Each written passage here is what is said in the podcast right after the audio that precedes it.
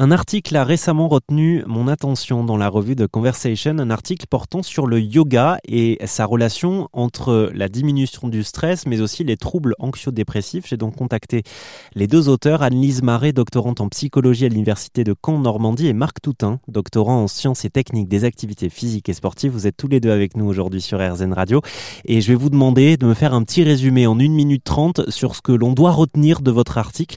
C'est à vous. Bien sûr, alors nous on s'est intéressé aux effets du yoga sur le cerveau particulièrement.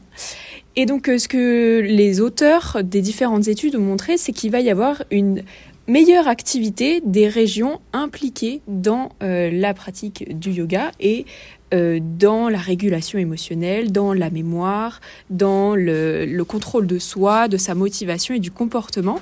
Et tout ça, c'est des choses qui sont importantes dans euh, la gestion du stress et des symptômes anxio-dépressifs. Donc euh, finalement, tout cela se traduit au niveau comportemental ou ce qu'on peut mesurer par exemple par une diminution du stress en deux mesures principales. L'hormone qui s'appelle le cortisol, l'hormone du stress qu'on peut mesurer avec un test salivaire ou alors avec des petits questionnaires qui mesurent un peu le niveau de stress euh, des participants. On a aussi des études qui sont intéressées notamment aux symptômes anxio-dépressifs et qui ont montré une réduction de ceux-ci. Si, si on pouvait retenir euh, une chose, c'est que le yoga donc améliore euh, notre, notre activité cérébrale et ensuite, il nous permet de diminuer notre stress, nos symptômes anxio-dépressifs, d'améliorer notre mémoire et nos performances cognitives.